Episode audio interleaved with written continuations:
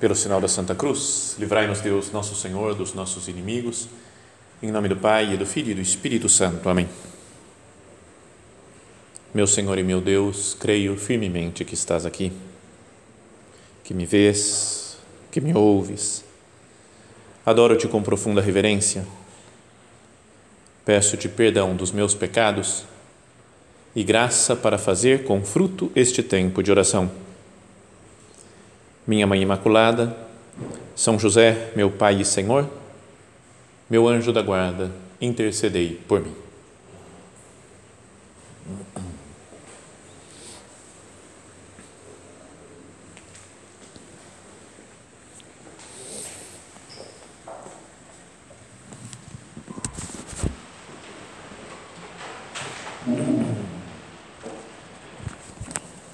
Nós estamos no tempo do advento, né? preparando-nos neste tempo para o Natal, para a chegada, para a vinda de Cristo, nosso Senhor, no meio de nós. E por isso, o salmo que escolhi hoje para que nós meditássemos é um salmo chamado messiânico, um dos salmos messiânicos, salmos que falam, que fazem referência ao Messias, ao Salvador. Então, é, todos os salmos, podíamos dizer, são messiânicos, né? pode se aplicar a Cristo, né? tem alguma ligação com Jesus Cristo, nosso Senhor, que é a palavra definitiva do Pai. Então, os salmos, como são palavra de Deus também, têm uma relação muito íntima, profunda com nosso Senhor Jesus Cristo. Mas alguns falam mais claramente, mais especificamente dele. Esse que eu vou dizer, já vou dizer qual é daqui a pouco é, ele fala, a primeira acepção parece que está falando do homem mais precisamente, não é? E se pode aplicar, e a nossa meditação vai ser falando do, do ser humano, o que, que é o ser humano, mas também, lá para o final da meditação, vamos falar que esse ser humano é Cristo, no fundo. E o Salmo é o número 8, então esse não tem problema de, de duplo número para ele, porque começa o problema a partir do nono, né? Salmo 9 que se divide, fica 9 e 10, e aí começa aquela diferenciação de numeração dos salmos. Mas esse é o salmo número 8, breve, e que diz assim: começa dizendo, Ó Senhor, Senhor nosso Deus, como é glorioso o teu nome em toda a terra, sobre os céus se eleva a tua majestade. Começa com um ato de louvor assim a Deus pela sua grandeza, a sua majestade que se eleva sobre os céus. Continua dizendo: da boca das crianças e dos lactentes te procuras um louvor contra os teus adversários, para reduzir ao silêncio o inimigo e o rebelde. Quando olho para o teu céu, obra de tuas mãos, vejo a lua e as estrelas que criaste. Que coisa é o homem para dele te lembrares? O que é o ser humano para o visitares? É, é então, é uma análise de que, que é o ser humano? Quem que é o homem? Quem é o ser humano? Para o visitares, e é o que faz Jesus, agora é visitar o ser humano, né? Deus se faz homem no Natal para nos, para nos visitar, para vir na nossa companhia. Isso é o que nós comemoramos no Advento. Então o Salmo diz isso que falávamos. Quando olho para o teu céu, obra de tuas mãos, vejo a lua e as estrelas que criaste. Que coisa é o homem para dele te lembrares? Que é o ser humano para o visitares. No entanto, o fizeste só um pouco menor que um Deus. É meio assustador isso daqui, né? Algumas traduções, podem pegar em várias Bíblias, fala, fizeste um pouco menor do que os anjos. Então, os anjos do, do que um Deus, bom, não vamos entrar nessa discussão exegética sobre o que, que significa isso. Mas fala então, que coisa é o homem para dele te lembrares, o que é o ser humano para o visitares? No entanto, o fizeste só um pouco menor que um Deus, de glória e de honra o coroaste. Tu o colocaste à frente das obras de tuas mãos, tudo puseste sob os seus pés, todas as ovelhas e bois, todos os animais do campo, as aves do céu e os peixes do mar, todo ser que percorre os caminhos do mar. Ó Senhor, Senhor nosso, como é glorioso o teu nome em toda a terra. Então começa com uma frase e termina o salmo com a mesma frase. Ó Senhor, Senhor nosso Deus, como é glorioso o teu nome em toda a terra. Então é um salmo para que nós meditemos na glória de Deus,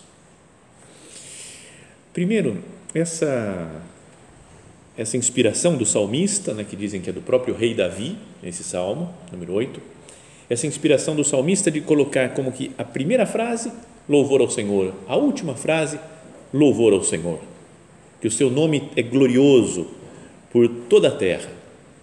Então, isso pode nos fazer pensar já né, de, do começo ao fim da minha vida, da minha existência, do começo ao fim de todas as coisas, eu devo viver para a glória de Deus, né, para contemplar a grandeza do Senhor, para louvar, Senhor, como é grande, Senhor, o teu nome em toda a terra.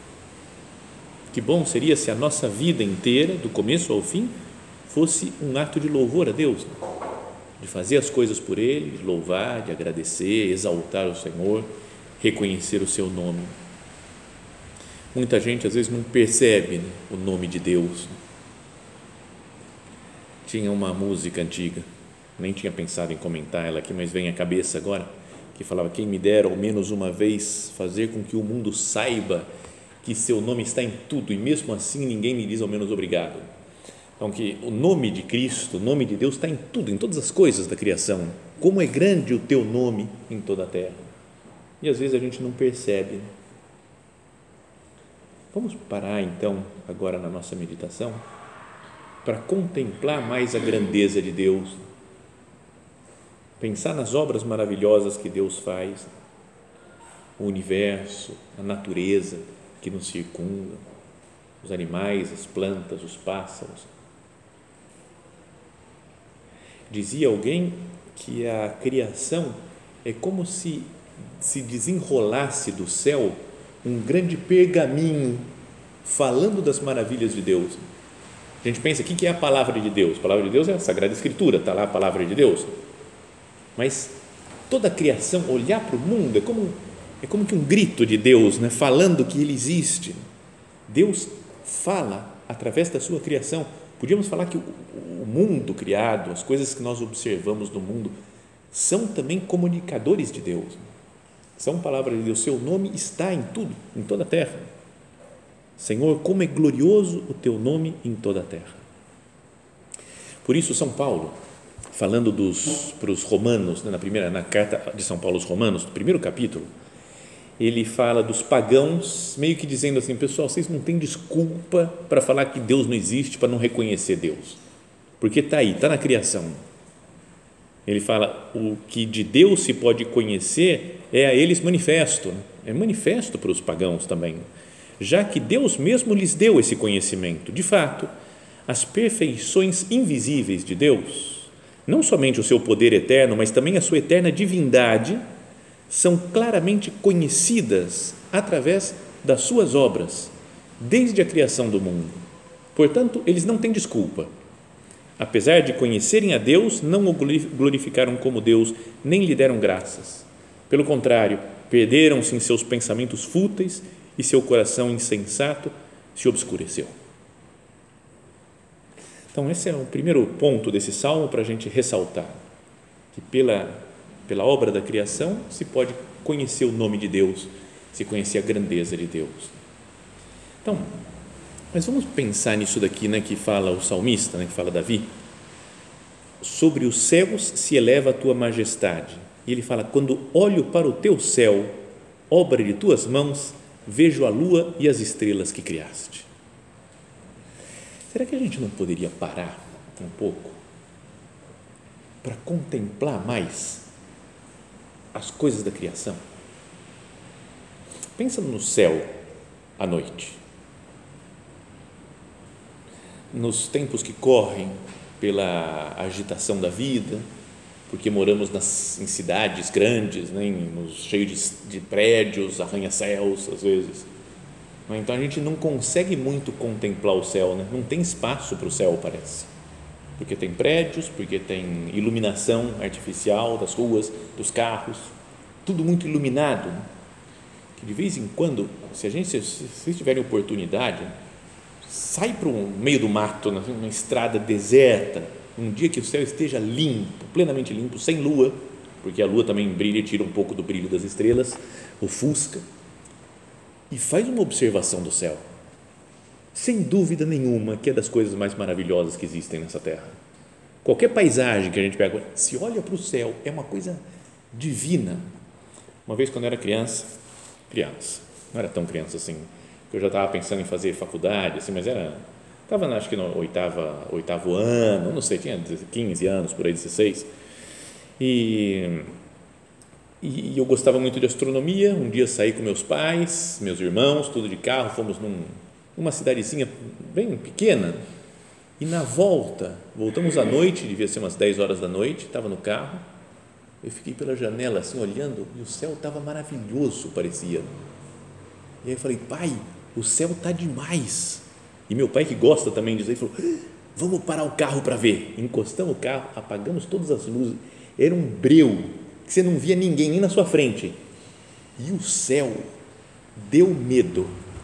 De tão, de tão maravilhoso, a Via Láctea, e as, as estrelas pareciam que estavam iam cair na nossa cabeça. É inacreditável, das coisas mais maravilhosas que eu já vi.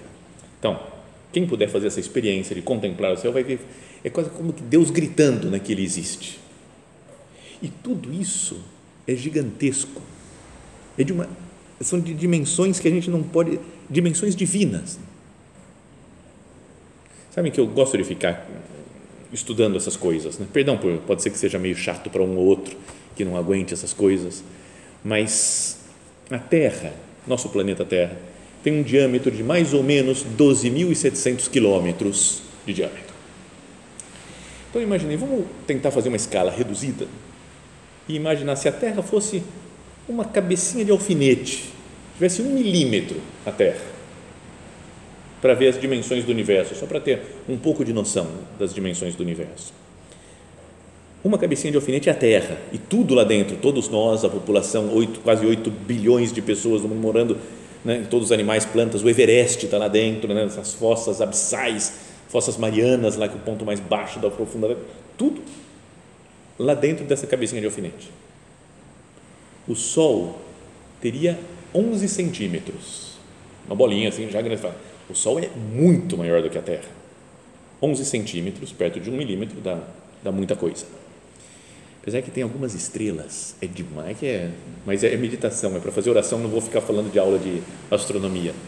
Mas tem algumas estrelas que são as maiores que existem, conhecidas, né, que as pessoas estudam e vejam, procuram descobrir o tamanho delas, e tem uma delas que se chama UY Scuti, que é a estrela UY da constelação do escudo, uma constelação que tem no céu, que ela tem 1.700 vezes o diâmetro do Sol. Imagina o que é isso, 1.700 vezes o diâmetro. Então, no volume cabem 5 bilhões de sóis dentro dela.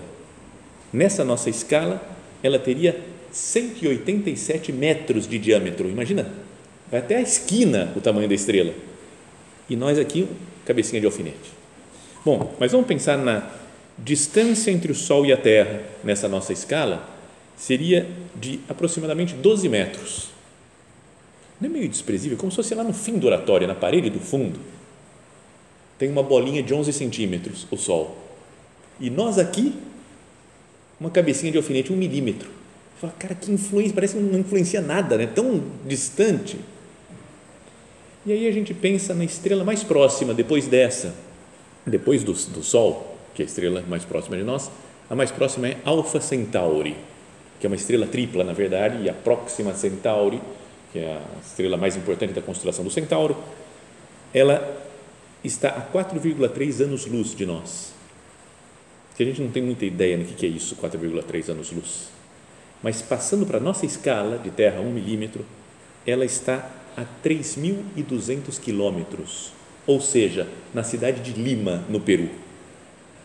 Nós estamos aqui, o Sol está no fim do oratório aqui da capela, e a próxima estrela está em Lima, no Peru. Você fala, cara, é muito longe isso é muito desproporcional tudo. Não é como é gigantesco. E daí, vamos, tem a Via Láctea toda e a gente pensa na galáxia, uma das galáxias mais próximas e conhecidas da, da, nossa, da nossa galáxia, que é, a, que é a galáxia de Andrômeda, que vai estar nessa nossa escala a 1,8 bilhões de quilômetros da Terra. 12 vezes a distância da Terra ao Sol atual. Não é, não é de se perder, assim, e, tem, e essa é a mais próxima, tem outras coisas que você para que tudo isso, meu Deus, de tamanho de gigantecidão, não sei como é que fala isso, né, de gigantismo do universo? E mais ainda, dentro do universo, uma diversidade de obras, de tudo que é tipo de animal que tem, os mais estranhos, mais esquisitos, os mais belos, grandes, pequenos, as plantas, que não dá nunca para saber o nome de o que tem de planta por aí. E todos os seres vivos, as amebas, sei lá, sabe, não sei se ameba é ser vivo, eu já não lembro mais dessas coisas, protozoários, esses, é? E todas as coisas minerais também, os cristais, os elementos químicos, as pedras preciosas, tudo isso, dos micróbios às galáxias, tudo é obra de Deus. Eu contemplo um pouco isso e falo, meu Deus, para que tanto? Como é grande né? o, e glorioso o teu nome em toda a terra, e sobre os céus se eleva a tua majestade. Deus é superior a tudo isso, essa coisa gigantesca, quase infinita. E daí depois o salmista, depois de contemplar tudo isso, de ver a grandeza e a maravilha do universo, ainda que o salmista o Davi não sabia essas medidas, essas distâncias, ano-luz, ele não falava disso daí, mas ele fala: quando olho para o céu, obra de tuas mãos, vejo a lua e as estrelas que criaste, que coisa é o homem para dele te lembrares, que é o ser humano para o visitares. Então, assim, num universo que é tão gigantesco, nessa nossa escala que a gente fez, que a estrela mais próxima está lá em Lima, no Peru, né? ou que a, a, a galáxia mais próxima, uma das mais próximas, está a 12 vezes a distância do Sol. Deus vai se lembrar de uns homenzinhos que estão dentro dessa cabeça de alfinete. É até assustador pensar na grandeza de tudo. Falar, será que Deus lembra de mim mesmo? Quem sou eu? A gente se olha, muitas coisas tem na internet e o pessoal fala: olha só, olha para a grandeza da terra perto das outras coisas, você vai se sentir um inútil, um zero, um desprezado, um humilhado. E, de fato, materialmente a gente é muito pequeno. Mas Deus dá mais importância para nós, para cada alma, do que para todo o universo. O que é o homem para dele te lembrares? Deus se fez homem. Um homem como nós, e é isso que nós meditamos no Natal. Então, com esse salmo, nos, nós podemos pensar né, e ver a, grandeza do amor que Deus tem por nós. Falar, Senhor, eu não mereço isso. Senhor, eu não mereço tanto amor, tanta eu não sou nada, eu sou tão pequeno, tão miserável. E o universo é como que um, um quintal que Deus fez para a gente brincar. Né? Fala assim, meus filhos, vou fazer um parquinho aqui. E desequilibrou, parece, e fez um universo inteiro. Não é? Pensa nisso daí, né? O amor que Deus tem por nós um universo tão maravilhoso e tão belo, tantas criaturas, e Deus se fez homem. Portanto, podíamos falar que maior do que a criação, maior do que o universo inteiro, é a redenção, o fato de Deus vir à terra e nos salvar do pecado, porque a redenção dá início a uma nova criação de pessoas salvas por Deus e que vai durar eternamente, depois com nossos corpos gloriosos né, até o final dos tempos. Não é para ficar boquiaberto diante disso. E a grandeza do mundo, podíamos dizer, não é nada perto do amor que Deus tem por cada um de nós. E então continua o salmo falando tu o fizeste só um pouco menor que um Deus, de glória e de honra o coroaste. É? Nós temos glória e honra porque Deus se fez como nós, não se fez como um animal, ou como um anjo, ou como uma pedra, se fez como cada um de nós. Tu o colocaste à frente das obras de tuas mãos. Deus colocou o mundo né, para que nós cuidássemos do mundo. Tudo puseste sob os seus pés, todas as ovelhas e bois, todos os animais do campo, as aves do céu e os peixes do mar, todo ser que percorre os caminhos do mar. Então, tudo, a criação toda, Deus nos colocou para como, como domínio nosso. Colocou-nos para dominar o mundo, para cuidar do mundo. Fala lá no livro do Gênesis já. Não é? Que Deus colocou o homem e a mulher no paraíso na terra para que dominasse a terra, para que cultivasse e guardasse. Então eu tenho que cultivar, tenho que trabalhar, tenho que cuidar da criação que Deus fez, mas a criação é inferior ao homem. É assustadora essa condição. Não é? Nós somos pecadores e uns seres ínfimos, pequeniníssimos, desprezíveis quase no universo. E Deus nos coloca para cuidar, para dominar toda a criação, junto com Ele, né? seguindo Deus. Então, duas coisas podem sair daí, né? duas ideias dessa coisa de dominar o mundo. Isso daqui que fala o final do Salmo, né? que todas as coisas estão colocadas sob os nossos pés. Uma é que eu tenho que falar, Deus me deu isso daqui, então eu tenho que cuidar da criação. Então, toda coisa de ecologia é importante, defender a terra, não é? defender as florestas, as matas, ver, ter uma, uma, um maravilhamento assim pela criação, pelas obras que Deus nos deu. Então, isso é uma coisa e é importante, faz parte do cristianismo, o cuidar da natureza. E, ao mesmo tempo, sem se esquecer que o homem está acima dessas coisas e que essas coisas estão a serviço do homem. Porque às vezes a gente fica com medo, falando, não posso fazer isso porque senão eu estou causando um mal para a natureza, então vou causando mal para mim, para os homens, para os outros homens, por um amor distorcido pela natureza, pela ecologia. O homem é mais importante do que qualquer outra coisa que exista por aí, né, de não, não é porque sou eu que estou falando, sou homem, somos homens aqui, então, beleza, nós somos o melhor, mas é que é. A palavra de Deus diz isso.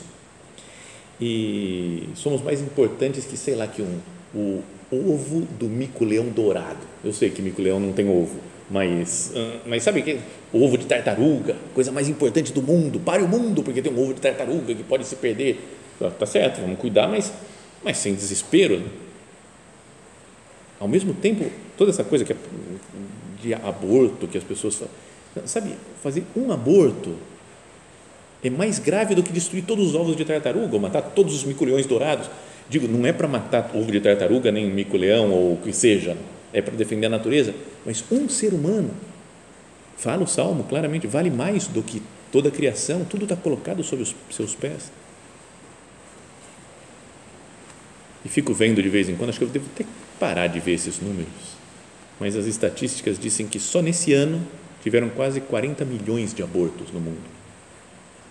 E nos outros anos a mesma coisa, não é um dado inventado agora, pode seguir há vários anos e a coisa é mais ou menos por aí, perto de 30, 40, 50 milhões de abortos por ano. Mas, sério, é, deixa nazistas e comunistas juntos no chinelo. Né? Tudo que os nazistas fizeram, um massacre lá de judeus, e os comunistas fizeram, mataram um monte, milhares, milhões de pessoas, todos os ditadores da história juntos não chegam aos pés do, de toda a campanha, a, toda a luta, o empenho no aborto que existe por aí. Mas tudo bem, só para que nós rezemos né, por essas coisas e pensemos nisso, falando, se o homem é o, o centro da criação, né, porque Deus quis que coisa é o homem para dele te lembrares, que é o ser humano para o visitares? No entanto, tu fizeste pouco menor de um Deus.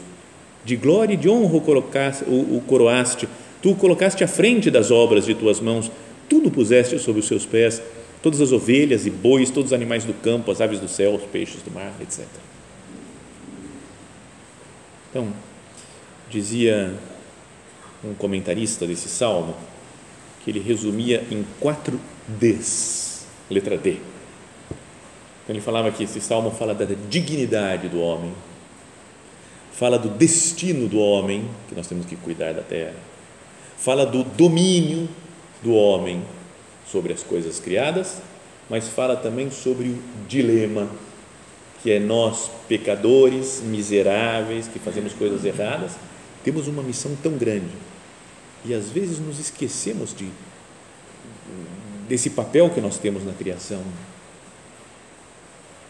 Então, Senhor, que eu não me esqueça, Jesus, do amor que Deus tem por nós.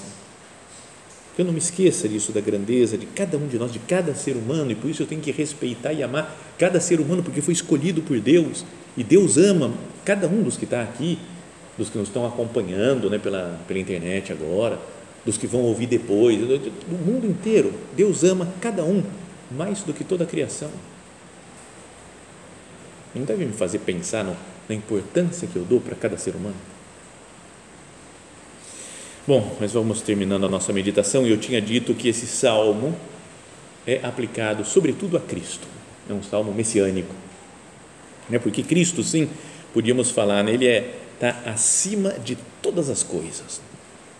Acima de toda a criação é mais evidente ver, né? porque é o próprio Deus que se faz homem.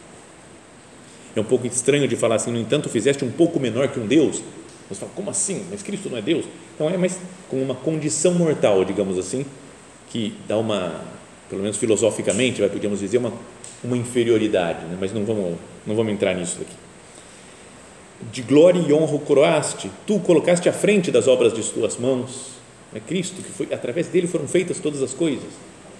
No princípio era o Verbo, e o Verbo estava em Deus, e o Verbo era Deus tudo foi feito por meio dele. E sem ele nada se fez de tudo que foi feito. Então, Cristo está no, no começo da criação, dando origem a todas as coisas, junto com o Pai e com o Espírito Santo. Então, nos faz pensar isso. Ele é o homem por excelência.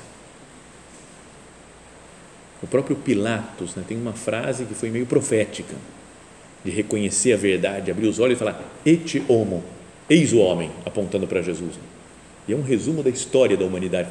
Eis o homem, esse, Jesus Cristo, é o homem verdadeiro, modelo para todos os outros seres humanos. Tem um outro salmo parecido que pode lembrar um pouco desse, né, que fala também da glória de Deus, de como Deus cuida de nós, como Deus nos ama que é aquele famoso Salmo 23 do bom pastor, né? o Senhor é o meu pastor, nada me falta, ele me faz descansar em verdes prados, a águas tranquilas me conduz, restaura as minhas forças, guia-me pelo caminho certo, por amor do seu nome. Ele nos guia, nos conduz, né? porque ele tem amor por cada uma das suas ovelhas, cada um de nós. Dizia um, um poeta italiano, que fez uma poesia muito bonita, né? Um, um, uma análise assim, muito bonita da, desse, desse Salmo 3, né? do Salmo do Bom Pastor, e escreveu, é uma italiana que se chama Davide Maria Turoldo, já falecido. Então eu tentei fazer uma tradução da poesia dele aqui, do, do é uma oração que ele faz né? para Deus, mas ficou assim, coloquei no Google Translate, tentei acertar um pouquinho, não ficou com a qualidade literária do homem, mas é mais ou menos assim, ó Deus, ó pastor das constelações. Legal isso daqui, né? De falar, Deus é o pastor das constelações, as estrelas, é Ele que está guiando tudo. Né? Não é legal? Só essa imagem a gente fala, cara, já valeu a, a oração. Mas começa, Deus, ó pastor das constelações, Espírito que abre o voo aos infinitos bandos de pássaros em direção aos terminais de suas migrações. Espírito que anima os pensamentos de homens bons e justos Espírito que conduz os peregrinos do Espírito aos pastos encantados da santidade, e os errantes conduz de volta dos desertos perdidos aos caminhos da vida. E nunca desista, divino mendigo, chama Deus de divino mendigo, porque está sempre indo atrás da ovelha perdida. E nunca desista, divino mendigo, de procurar as ovelhas perdidas. Se ver-te com os olhos do corpo é demais neste vale escuro, que pelo menos sempre ouça os teus passos enquanto caminhas ao meu lado, ó companheiro de travessia. E isso seja para a tua glória ainda mais do que te dedicares a guiar as estrelas pela noite. Amém. Não é bonito ele falar assim, que você, Jesus, me guiando, seja a sua glória, vai, fica comigo, porque é mais importante você guiar a minha alma, a alma de cada um de nós, nos levar para para os prados eternos, do que guiar toda essa constelação, as, os, os, os mares, os rios, as plantas, os animais. Governar o universo inteiro é mais bonito, mais glorioso para Deus, dá mais glória para Ele, Ele guiar cada uma das nossas almas. Vamos terminando, né? pedindo para Nossa Senhora, né? se Jesus é o homem por excelência, a mulher perfeita, né? que Ele criou, a mais excelente e maravilhosa, é Nossa Senhora. Que nós olhando para ela, contemplando Maria, entendamos um pouco melhor a grandeza do ser humano.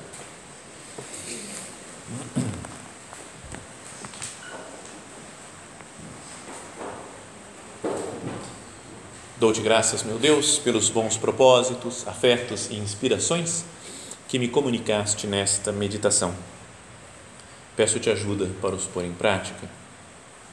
Minha Mãe Imaculada, São José, meu Pai e Senhor, meu anjo da guarda, intercedei por mim.